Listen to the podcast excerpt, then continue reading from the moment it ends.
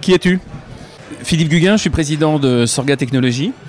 Et donc, euh, Sorga développe des passeports numériques pour les produits, passeports inviolables, sur une euh, blockchain à carbone neutre. Pourquoi es-tu à cette soirée Hacker le capitalisme? Bah, tout simplement, je pense que le capitalisme, il s'est un petit peu euh, emballé. on a effectivement tous appris à optimiser le profit. Et aujourd'hui, on est dans une société qui a perdu du sens. Donc, certes, le profit, c'est un peu le, garant de notre survie euh, en termes de rentabilité économique, mais c'est pas ce qui c'est nécessaire bien évidemment, euh, mais c'est plus suffisant. C'est pas ce qui nous fait lever le matin.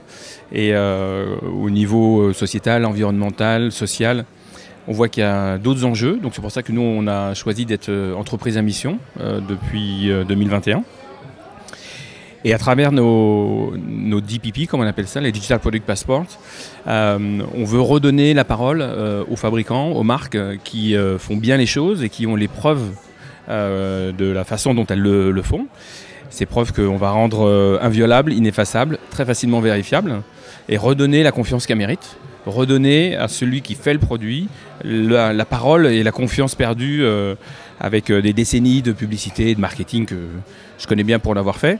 Euh, aujourd'hui, on est effectivement plus euh, à chercher une consommation euh, plus responsable, à consommer mieux plutôt que consommer plus.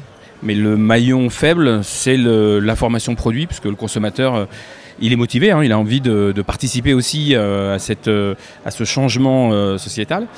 Mais quand on lui demande de choisir entre deux polos, deux crèmes ou, ou, ou, deux produits dont il est assez en confiance avec la notoriété, le prix, etc. Et qui veut vraiment se poser la question lequel de ces produits aura le meilleur impact, euh, le plus respectueux, aura de la transparence pour me dire qui le fait, où c'est fait, comment c'est fait, etc. Euh, c'est vraiment ce qui pourra faire bouger les choses.